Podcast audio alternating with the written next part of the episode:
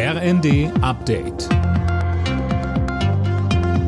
Stündlich neu. Auf den Punkt informiert.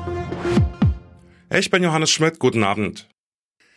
Die Notaufnahmen in den deutschen Krankenhäusern sind vielerorts am Limit.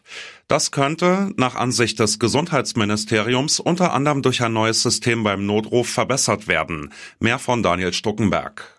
Wer die 112 wählt, soll demnach zunächst bei einer neuen Leitstelle landen. Fachkräfte dort helfen dann entweder schon am Telefon weiter oder rufen erst den Krankenwagen, wenn es wirklich nötig ist. Ein weiterer Vorschlag der Experten ist der Aufbau von integrierten Notfallzentren an Krankenhäusern. Auch hier soll erst vorab geklärt werden, ob der Patient wirklich ein Fall für die Notaufnahme ist.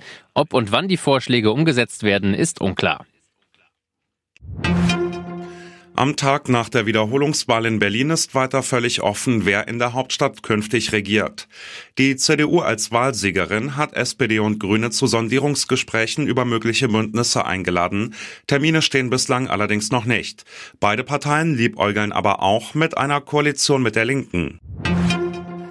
Ex-Verfassungsschutzchef Maaßen hat seinen angestrebten Rauswurf aus der CDU als unfaires Spiel bezeichnet. Aus seiner Sicht soll verhindert werden, dass die Konservativen in der Partei wieder mehr Einfluss gewinnen. Die CDU-Spitze hatte wegen rechtspopulistischer Aussagen Maaßen ein Parteiausschlussverfahren angedroht. Das soll jetzt kommen, so CDU-Chef Merz. Wir sind konservativ, wir sind liberal, wir sind christlich-sozial, äh, aber wir sind nicht rechtsradikal und wir nähern uns auch nicht der AfD an, an keiner Stelle. Und deswegen hält die Brandmauer gerade an dieser Stelle, und das war notwendig, noch einmal klarzustellen und zu unterstreichen.